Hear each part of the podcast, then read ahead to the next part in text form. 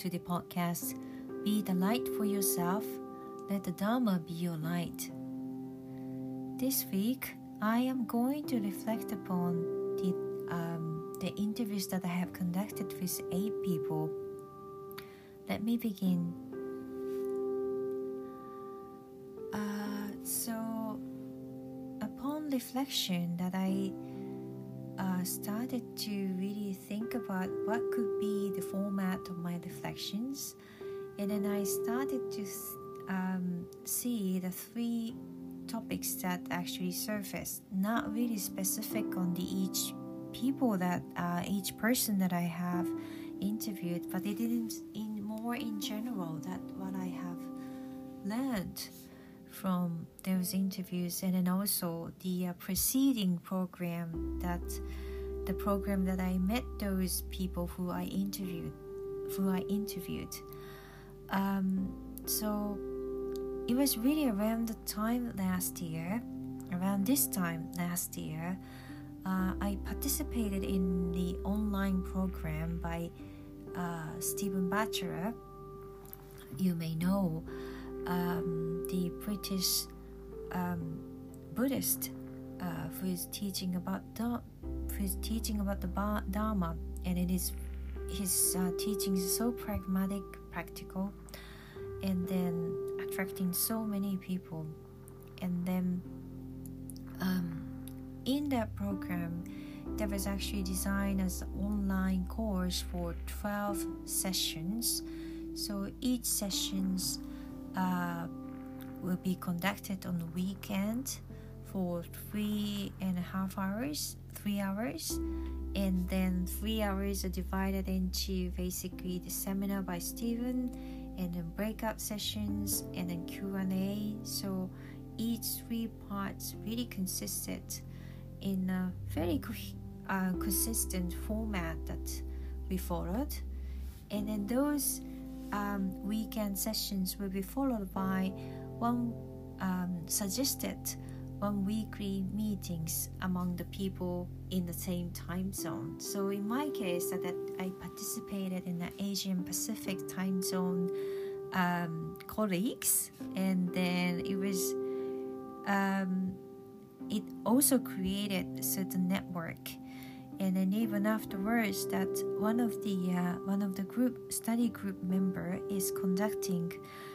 a book reading club and then um, so every two week that we get together oh no it's more more than that three weeks that we get together and then read the book and then do the meditation upon that. So these are the uh, sort of natural connections that is created throughout the program. And then of course the weekly study group of um, i believe that it is five to three to five people and then that created certain online community um, and then i believe that the other participants also mentioned to me that they also continues their own study group in in many cases. So it was indeed not just the program itself and then not just the uh, Stephen seminar itself. Um, I really, in a way that um, could really feel and then meet with the people who really want to pursue their way of life alongside the uh, Buddha Dharma or um, take it as a reference point for them to live their own life, um, own lives. And it was really such an um, important time for me to learn about those people. As as a Japanese, I am living in. I have been living in Japan most of my lifetime, and then um, recently I learned uh, a terminology that is created by a Japanese Buddhist priest.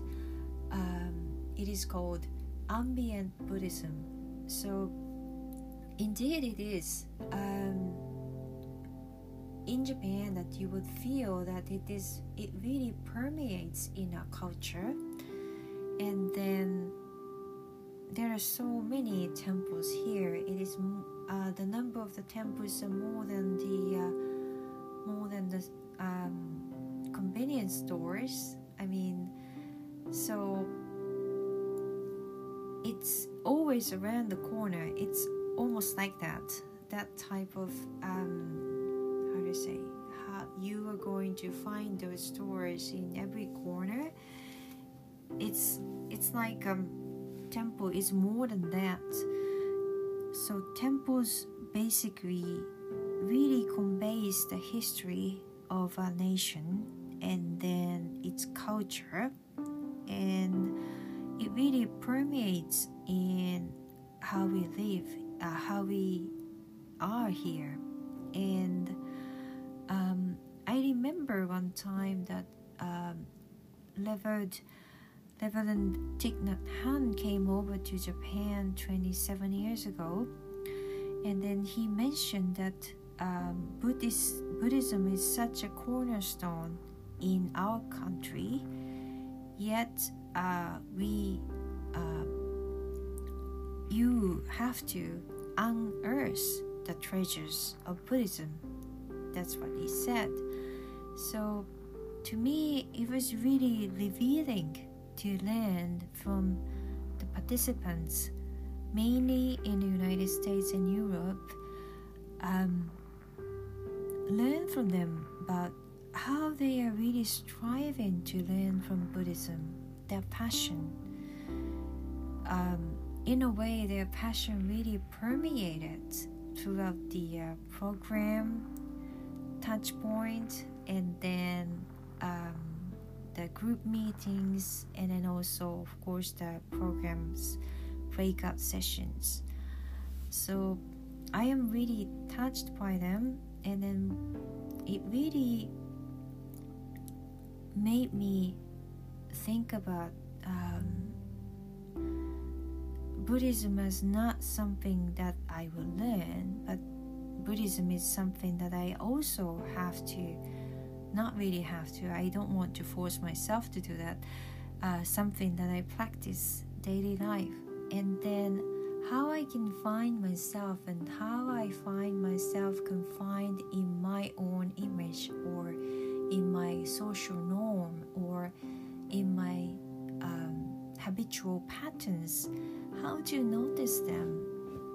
So, um, when I started um, applying very pragmatic Stephen's teachings about the uh, Buddha Dharma, I started to realize and started to notice what what I have been doing and how much I have been um, myself into that uh, certain notions.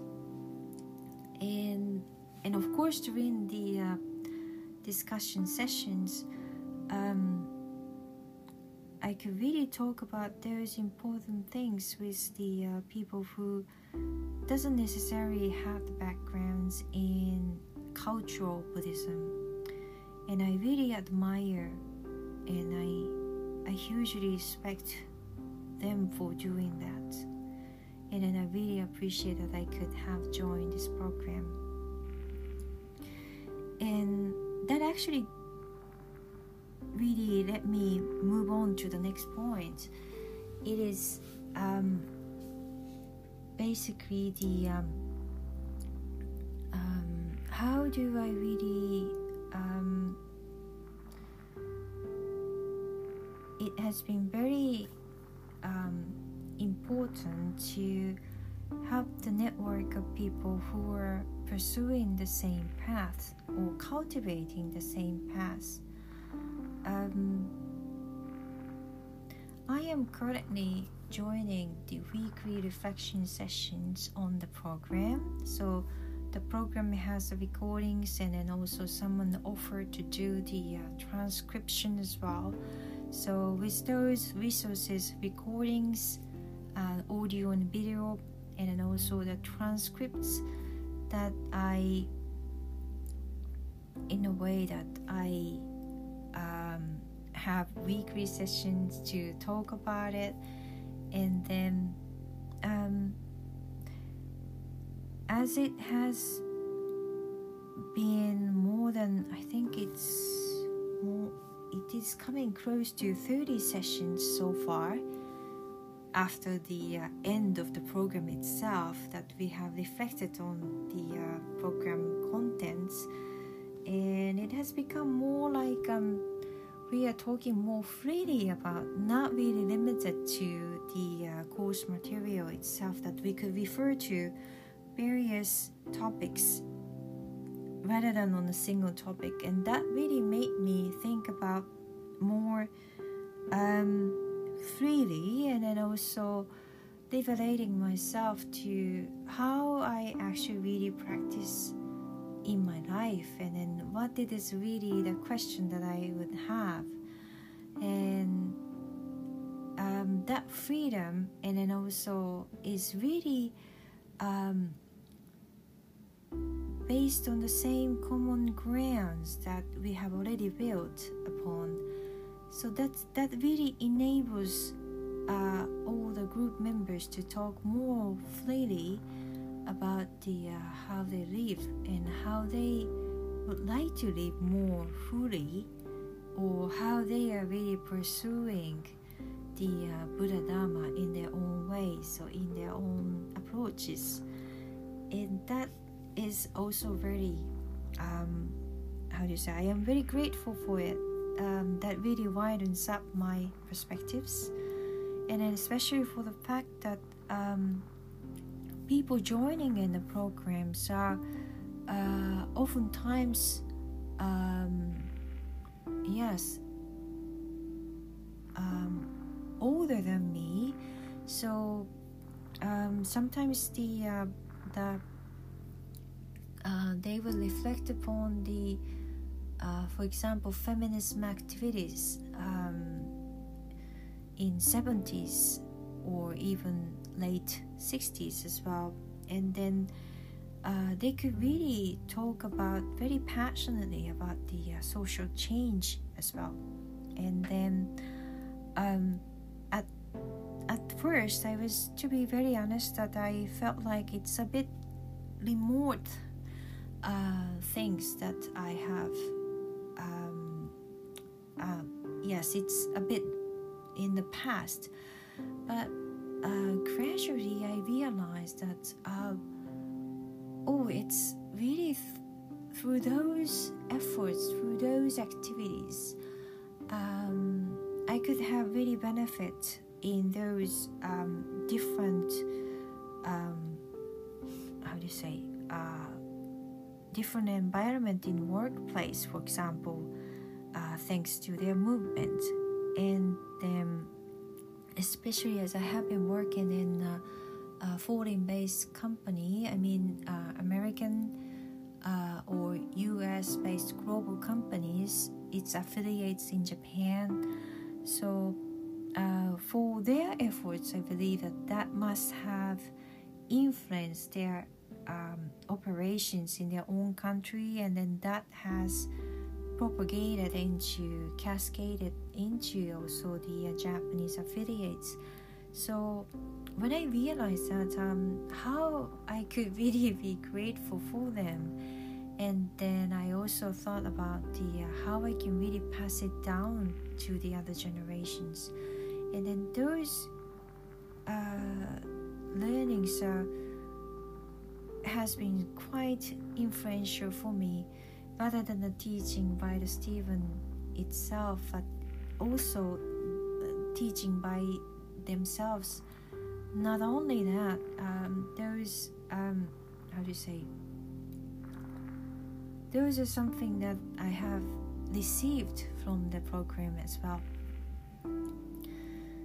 Then um, those connections have become more like a community and then one thing I would like to mention about this community is that how the community has been, in a way, maintained, or I should say that the community has been be- very well taken care of, and that is actually the uh, thanks to the uh, uh, Miss Shannon Whitaker that I have interviewed in these cities as well. That she proposed the idea that she was quite into the idea of cohort based learning.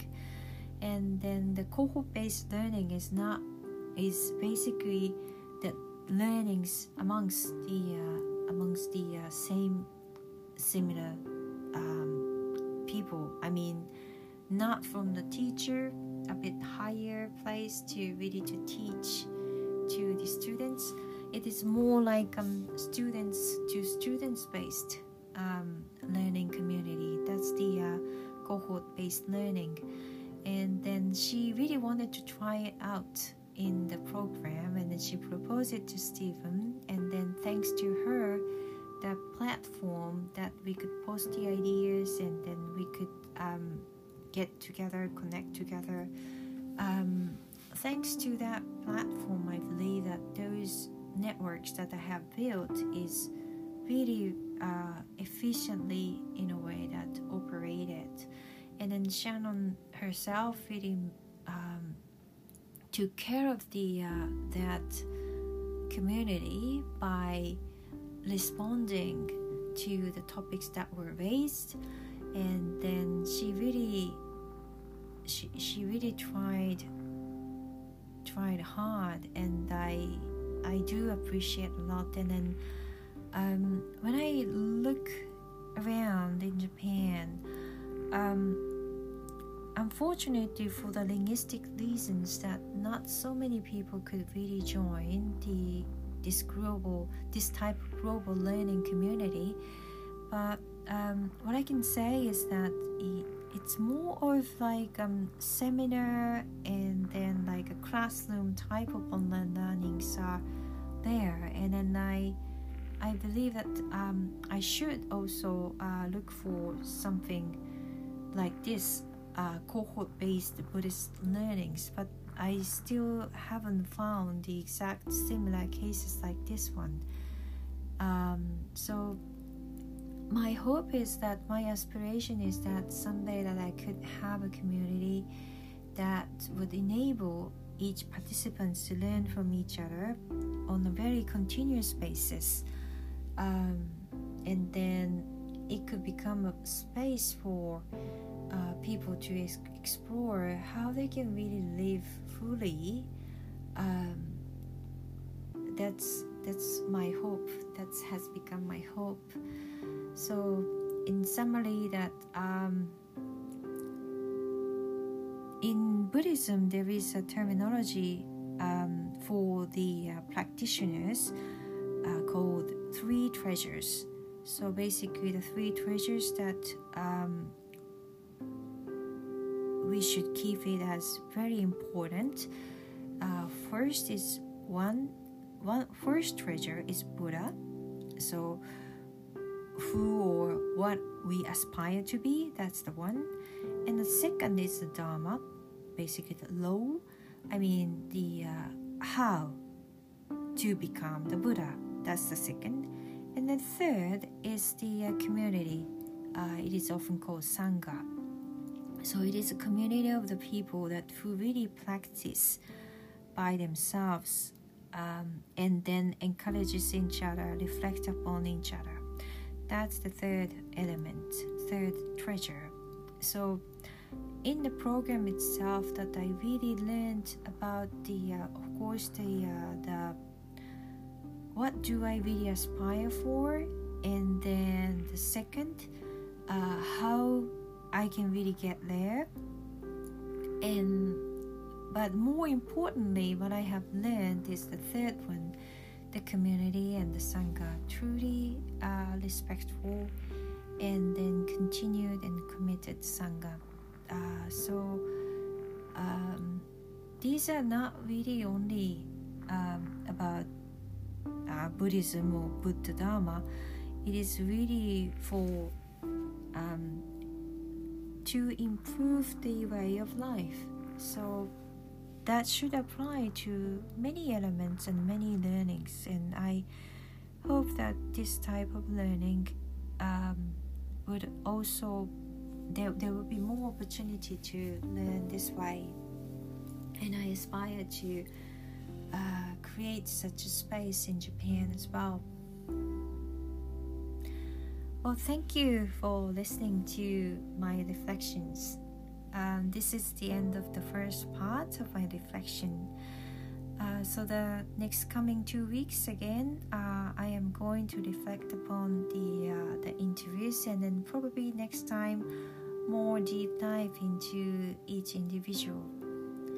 Thank you so much for listening. See you next week.